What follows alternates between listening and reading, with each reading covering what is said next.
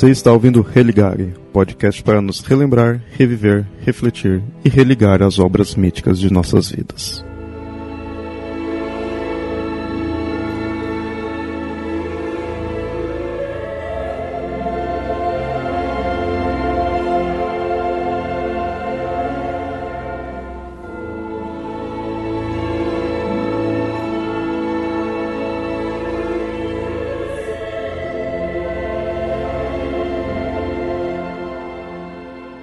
Muito bem, ouvintes. Esse é o episódio 4 do podcast Religare Tolkien.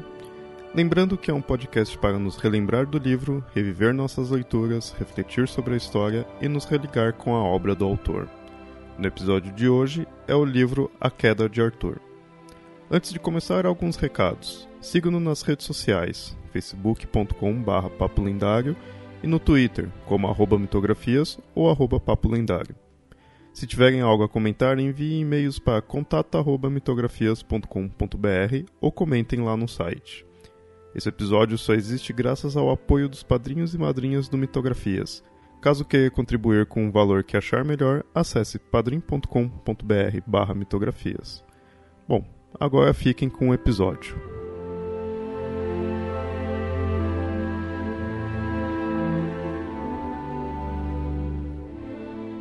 Bom, então hoje vamos falar do livro A Queda de Arthur. E hoje temos um convidado aí para nos acompanhar, falar sobre esse livro, o Gabriel. Olá, prazer estar aqui com, com vocês. A Nilda me convidou, eu, aí gostando de ter vindo participar.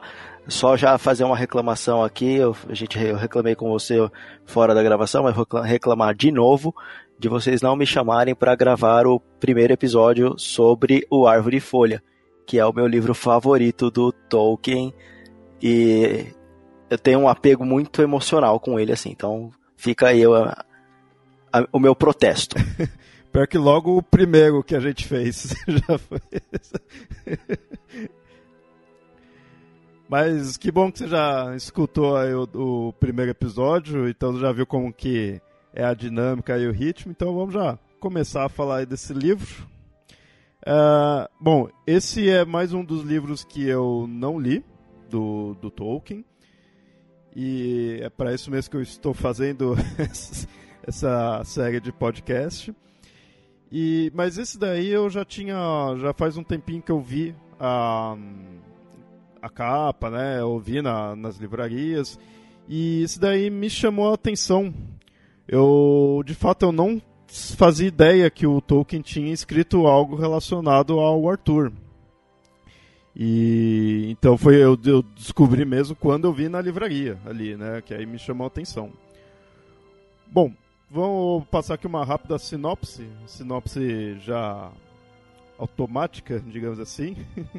e aí a gente começa a falar sobre o livro aí como cada um conseguiu, cada um leu o livro. Né? Bom, a Queda de Arthur é a única incursão do Tolkien nas lendas do Rei Arthur e pode ser considerado sua empreitada mais primorosa e competente no uso da métrica aliterante do inglês antigo, em que ele acrescentou à sua percepção das antigas narrativas um sentido da natureza ameaçadora e fatal de tudo que é contado. A expedição de Arthur a longínquas terras selvagens, a fuga de Guinevere de Camelot, a grande batalha naval na volta de Arthur à Grã-Bretanha, a descrição do traidor Mordred, as dúvidas que atormentavam Lancelot em seu castelo francês. Bom, essa é a sinopse que vocês encontram, né? Então, aqui falando rapidinho aí do, do livro, mas agora vamos falar das nossas impressões, né? É, é um livro de 312 páginas, e aqui fica a, a dúvida, assim, na verdade, só para confirmar, é a história do Rei Arthur mesmo, não é o Tolkien falando sobre o Rei Arthur, né? Na verdade é várias coisas ao mesmo tempo. Como quase tudo que saiu depois da morte do Tolkien não tem fim, tá? E na verdade é até um, foi até um pouco frustrante para mim porque eu achei que ele é in, inacabado demais. Se é que eu posso dizer assim. Porque ele escreveu, acho que, cinco cantos do poema. E os cinco cantos do poema, pelo que eu entendo ali, dão tipo uma introdução na história. Você não chega nem a entrar na parte que vai começar a ficar legal, entendeu? E já acaba. Porque ele já abandonou ali e nunca mais foi pra frente.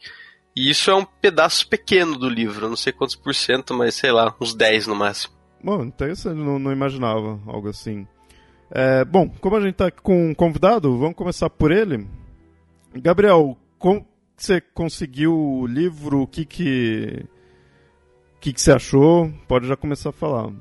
Bom, o livro eu já fiquei é, curioso no, no, no, que, que teria nisso, desde a da biografia do, do oficial do Tolkien, que é do Humphrey Carpenter, que ele cita o, o, o texto, fala que o Tolkien trabalhou num, num poema com a história do, do rei Arthur.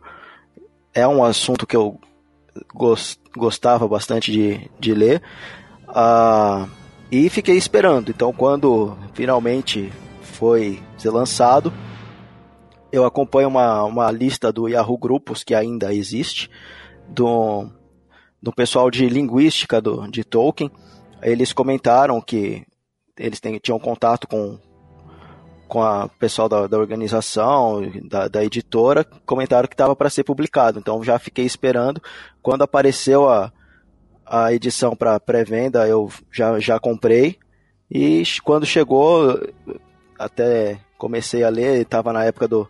Já estava em período letivo de novo, né? nem terminei de ler o, o, o livro, li acho que até o quarto canto, não cheguei a ler o último, e não li o, a maior parte do livro, que são é, comentários sobre o, a, o tipo de poema que é usado, o tipo de métrica, e é isso. Hum, beleza. É, Nilda, como que você conseguiu o livro? Bom, eu comprei o livro pouco depois que ele saiu em português, né? Passei na, na livraria da Martins Fontes, que é, que é editora da maior parte dos livros do Tolkien aqui no Brasil. Já sabia que tinha saído lá fora, o, o Gabriel já tinha me, me, me falado, a gente estava esperando. Eu sabia que o Tolkien tinha escrito coisas sobre o rei Arthur, por causa das, da biografia dele, isso é mencionado. Mas eu não sabia que, ele, como diz o Lucas, que ele tinha escrito tão pouco. Assim, a gente acha que ele escreveu tão pouco porque tem muita coisa do Tolkien que foi classificada, né? Aliás, é por isso que demoraram para sair, foram sendo classificadas. E é engraçado porque eu eu li a parte do poema, não vou dizer que li toda a parte de poema, porque me cansa ler poema. E isso aqui é verbo. É, são. É formado em estrofes né, aliterantes, né? Que ele chama, e eu não conseguia entender porque que não conseguia pegar com essa estrofe literante. Mas aí, lendo um pouco mais, porque essa parte, no livro em português, é pouco menos de um terço, mas porque o livro em português ele é bilíngue. Ele tem uma página está em inglês, outra página está em português. Então isso aumenta um pouco o volume do livro, né? Para a gente pegar. Mas aí depois o livro ele tem várias partes, notas sobre o texto, notas sobre como o Tolkien escreveu o texto, qual a relação desse, né, do, do queda de Arthur com o Silmarillion. Então assim tem várias análises e né, nota numa delas está falando que esse texto, é, essa métrica literante é muito típica da língua inglesa e ela é considerada muito áspera para quem é de línguas latinas, né, do francês, do italiano, e aliás é um dos motivos da, de ter se parado de usar, que se começou a utilizar muito mais a, a métrica rimada francesa, italiana que, e espanhola, então essa métrica foi caindo. Então ele é um texto um pouco mais difícil de ler, né. Mas aí eu comecei a ler parte da, das coisas. E o que eu achei mais interessante, somente as explicações, como o Tolkien foi é, compondo, como eles acham que o Tolkien progrediu o texto e tudo mais. E tem um monte de reclamação do Christopher assim: o texto para em tal parte, aí a letra do meu pai está ilegível. Aí ninguém conseguiu ler. Aí o trecho vai até o ponto e essa palavra a gente não conseguiu decidir o que que é, decifrar o que que é, porque a letra está elegível. Então assim, né? Ou então essa, agora, nessa parte ele está com a caligrafia rápida, mas graças a Deus dá para ler.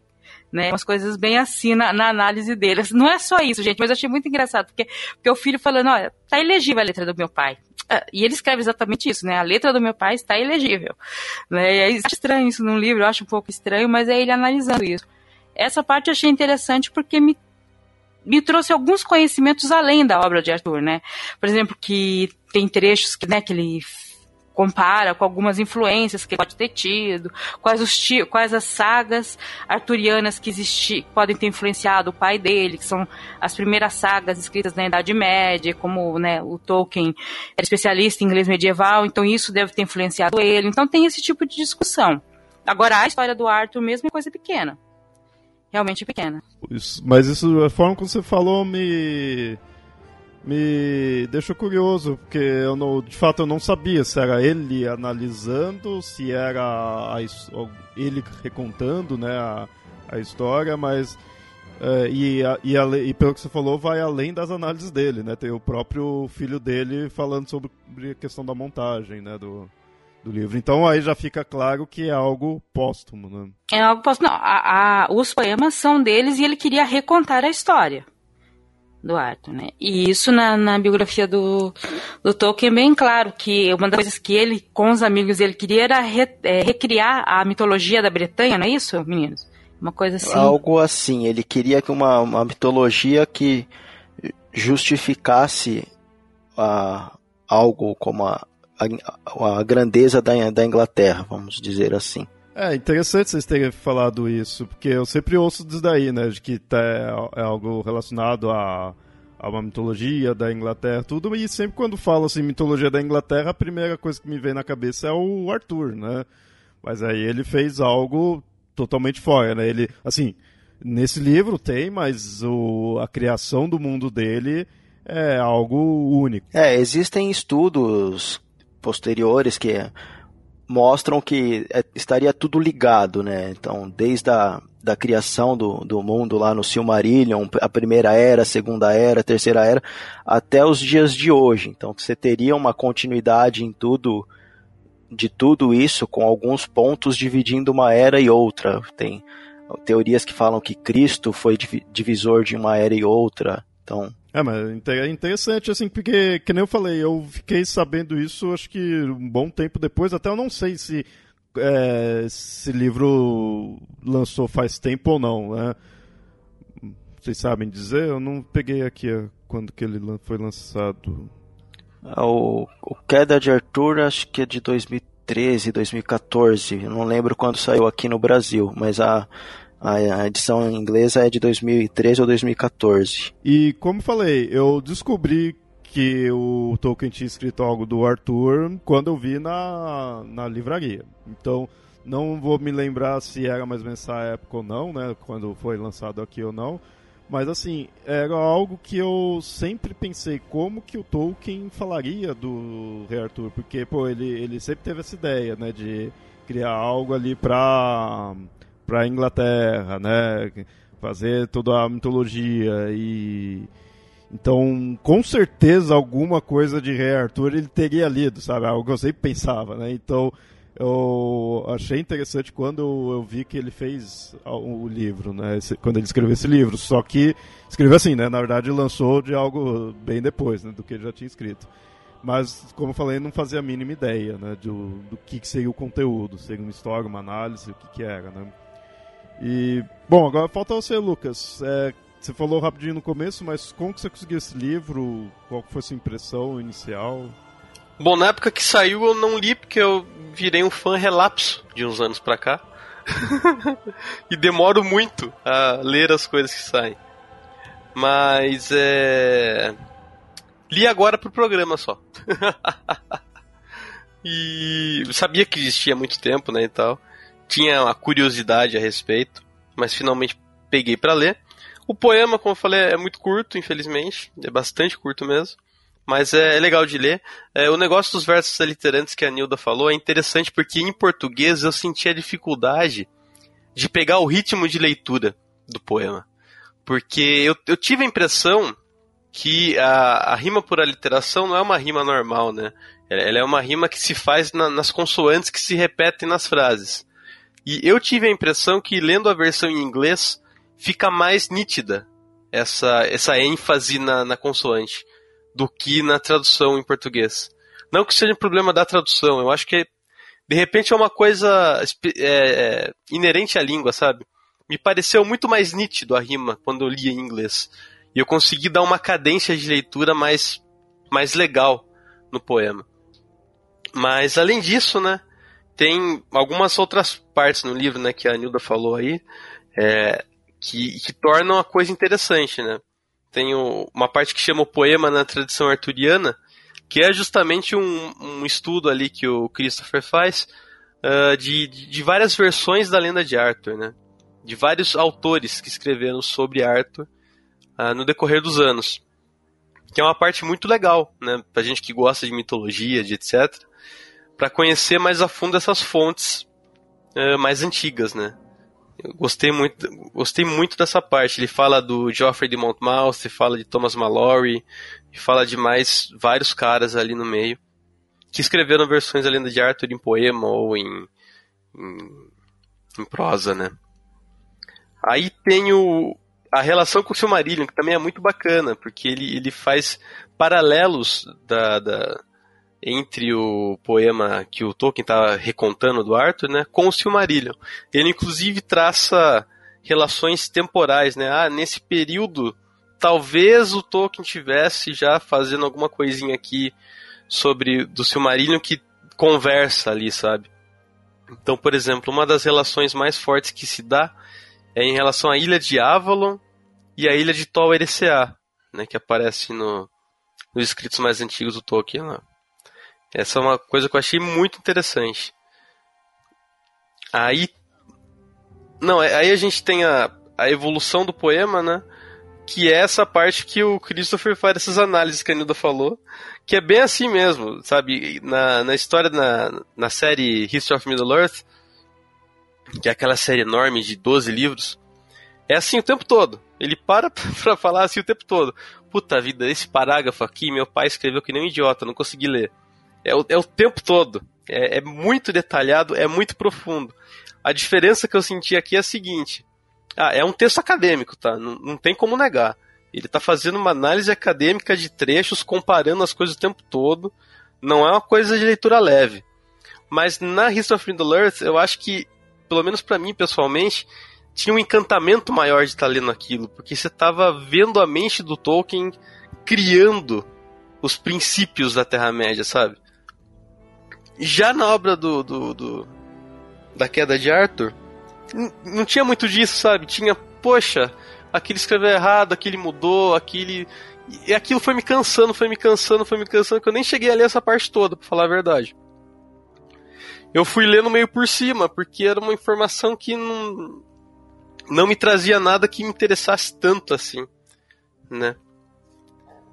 E essa foi uma das partes mais cansativas aí do livro, que você tem que ser uma pessoa realmente muito interessada e muito meticulosa para conseguir acompanhar o raciocínio do Christopher ali naquela nessa passagem toda que é bem cansativo mesmo. Mas então deixa eu ver se eu entendi o como que é o conteúdo assim, porque como eu falei, eu só vi capa, eu nem acho que é um livro que eu nem cheguei a folhear, né?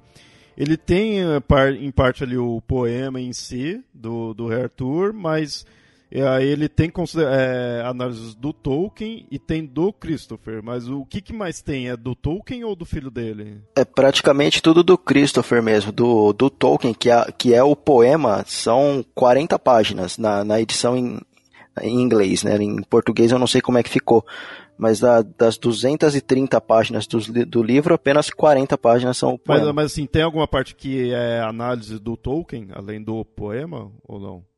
Hum, não. Ah, não, não. Ah, então, então, é praticamente um livro do Christopher analisando uma obra do Tolkien, né? Assim, o, o, ele fez o livro em cima né, do trabalho ali do, do pai dele, né? Sim, sim. Uh, só respondendo a dúvida do Gabriel, em, em português são 83 páginas, é, vai até a página 83. Começa na. É, então é exatamente é, o, o dobro. Mas é porque é bilíngue, né? Não tem. É exatamente por isso. Aham. Uhum. Não, eu acho um ponto interessante também de, de, de, atentar é que esse não é o único contato do Tolkien com as lendas arturianas, né? Porque ele, ele já tinha traduzido o, o um conto do Sir Gawain e o Cavaleiro Verde, que é uma que é um conto do círculo do círculo arturiano. mas esse foi publicado, o Tolkien ainda eu, era vivo. Eu acho que a publicação desse foi acadêmica, né? Não foi publicado como livro. Isso, é uma, é uma publicação acadêmica, que era uma tradução dele de um original anglo-saxão ou francês medieval, uma coisa assim. É, mas pelo menos eu tô vendo que é interessante por ser algo diferente, pelo menos, do que a gente tem falado aí no, nos últimos episódios e. E no geral, né? Que você vê do, do Tolkien, isso acaba sendo diferente. Mas vocês acham que esse, daí, esse livro ele compensa para fãs do Tolkien, para fãs do Arthur, para, para quem, assim, quem que vocês... Claro que acho que quem é fã do Tolkien vai acabar comprando, né, porque ser uma obra ali dele, vai querer ver, mas vocês acham que acaba agradando mais é quem? Então, uh, como o Lucas falou no começo, uh, a parte do Arthur mesmo é muito pouco, então acaba a hora que vai começar a ficar bom. Então não tem muita coisa. Então, mas para fãs do Tolkien é, é interessante para ver o, a, a, parte posterior do, do, poema, onde o Christopher está analisando, explicando a tradição arturiana de, poe, de poemas e depois a, a, forma do, do que o pai dele trabalhou em, em cima disso. Mas isso é interessante, que vocês foram falando assim, ah, essa parte é curta, outra parte é analisando, então algumas ali cansam um pouco, assim, mas mesmo vocês falando assim, o que vocês mostraram que tem de conteúdo foi me chamando a atenção. Eu acho que eu iria gostar bastante desse livro, porque hum, acho que nem eu, eu perguntei, né, qual seria o público, fãs de Tolkien ou fãs do Arthur. Nesse ponto eu me encaixo nos dois, né? Então, não conheço tão a fundo nenhum dos dois, mas eu gosto bastante. Então é interessante ver uma obra do Tolkien, uma análise relacionada ao, ao mito do Rei Arthur, seja lá o que for, né? Então foi me chamando a atenção isso daí, porque eu gosto desses livros onde vai analisando lendas, vai analisando, né, que, que vai além só da própria narrativa, né? Então, vocês foram me falando, me chamou a atenção. Eu acho que respondendo minha própria pergunta, eu seria o público-alvo. Isso daí. Não, é um livro legal. É, tem o poema, tem a análise da tradição arturiana, tem a relação com o Silmarillion. O finzinho também é legal, que tem um apêndice sobre poesia em inglês antigo, que sobre a métrica e tal, etc. A única parte que realmente para mim é meio blé assim é a evolução do poema, que é a análise que o Christopher faz comparativa lá e tal, que acaba ficando muito cansativa. Mas de resto é da hora. Concordando um pouco com o Léo, que, que o Léo falou sobre pessoas que se interessam sobre a, as teorias né, de mitos, é, construção, eu acho que essa, essa obra vai interessar também, além dos fãs de Tolkien, aos fãs de Arthur, aos fãs de de quem gosta de análise, tanto mitológica como análise literária. Porque tem tudo disso nesse livro, né? A análise de como Tolkien construiu, a análise da construção dos personagens, né, da, do personagem comparando a obra principal dele, que é o Silmarillion, com essa obra, quer dizer, como você vai agregando esse tipo de, de conhecimento. Essa questão da análise do tipo de de poema, né, que dessa, esses versos aliterantes, né, que são específicos. Quem gosta de literatura inglesa vai se interessar por esse tipo de, de conteúdo, né? Se a pessoa for estudiosa desse tipo de coisa, ela vai se interessar por esse tipo de conteúdo, né? Então, interessa muita gente. Eu só não indico que a pessoa é leiga. Ela nunca leu nada sobre Arthur, não me pega esse livro. Pega primeiro um porno, eu depois você pode pensar em pegar esse aqui, né? Não dá para começar com esse livro direto, né? Até porque a forma dele também não é a, mais fácil de digerir, né? Justamente pela poesia literativa, tipo, quem não, nunca teve contato vai tá apanhar um pouquinho no começo. Como o Lucas falou, né, e eu disse, disse que está no texto, é um tipo de, de poema que, né, diverso, que é próprio para a língua inglesa, para as línguas latinas ele não soa tão bem é difícil pegar a cadência de leitura, pelo menos para mim foi, né? Nunca tendo lido esse tipo de poema, eu acho. Você pegar a cadência de leitura, pra você ter o ritmo, que você tem que ter um ritmo para ler poesia, né? Se você não acha o ritmo certo, até as frases parecem ficam desencontradas. É meio difícil, para mim foi meio difícil pegar o ritmo em português. Aí eu falei, eu vou tentar no inglês, aí foi mais suave. Então realmente a sonoridade da consoante parece bem mais marcada no, no inglês. É, porque o, o verso literativo é, é muito famoso, o, mais famoso é o Beowulf, e, e tipo, ele foi, ele foi escrito para ser cantado, né, como se fosse um, um poema para ser cantado, então no, no inglês você percebe essa cadência de, de, de canto. Já no, eu, não, eu não cheguei a ler a tradução, mas imagino que deva ser um pouco mais difícil de passar isso pro, pro português. É, mas é, é interessante. Eu concordo nesse ponto com vocês, porque eu também, quando vejo qualquer coisa assim de poema, tenho uma dificuldade de pegar o ritmo mesmo, não é algo tão, tão simples quando é como se fosse em prosa, assim, tudo, né? E, então eu acho que de fato essa parte é uma que eu iria ler, mas ler meio por alto, sim, só para ver como que é. Ia passar já para as análises do restante do, do livro, né? Mas eu acho que muito legal isso a gente tá fazendo aí de mostrar bem isso aqui pro, pro ouvinte, porque é, em parte é o objetivo aí desse episódio, já mostrar pra, pra pessoa como é, porque acho que se a pessoa pegar o livro não tiver muita noção do que aguarda ela ali, corre muito o risco dela ficar frustrada. Né? Que já é uma parte ali o poema já é aparentemente uma leitura já um pouco mais difícil né de, de pegar o ritmo. O restante já é algo diferente né então é, é, eu acho bom aí para o ouvinte saber bem o que ele tá, tá indo atrás. Mas como a gente falou se é fã do Tolkien se é fã de Arthur se é fã dessas questões de análises de narrativas acho que vale a pena ter. Bom já puxar então os finalmente aí. Uh, começar pela Nilda, o Lucas e o Gabriel finaliza. Bom, Nilda, o que mais aí você tem para falar aí do livro? Indica aí para os ouvintes. O que, que você tem para dizer? Reforçar isso, eu indico para os ouvintes, sim, se a pessoa for uma pessoa interessada em se aprofundar mais em estudos literários, estudos de, mitolo, né, de mitos arturianos, dá para ter alguma noção de análise aqui. Uh, e o Christopher Tolkien, às vezes a gente tira um sarro de que ele vive da obra do pai, mas assim, as análises que ele faz, o que ele proporciona, o que ele. É, não é só ele que faz isso, mas é, ajuda muito você a entender toda a obra do Tolkien. Eu acho que é um trabalho incrível que ele faz, de recuperar isso e de ficar brigando com a letra ilegível, pai. E Lucas, você tem a dizer aí para indicar para os ouvintes? Não, indico com ressalvas, né? Depende do tipo de leitura que a pessoa gosta de fazer e também de alinhar as expectativas levando em conta do que a gente falou aqui, né? Você não vai ter tanta história, tanto conteúdo é, de ficcional ali para ler de uma forma palatável, digamos assim, né? Vai ser interrompido no meio e tal, mas é, os textos das análises que são feitas e tal valem a pena se, se é a sua praia esse tipo de leitura, né? Um, bom, Gabriel, agora é sua vez. Primeiro, agradecer aí novamente por ter aceitado o convite e. É, eu que agradeço. Pode finalizar o episódio aí fazendo a indicação aí do livro. Bom, eu indico para quem é fã de Tolkien, indico para quem é fã do Arthur.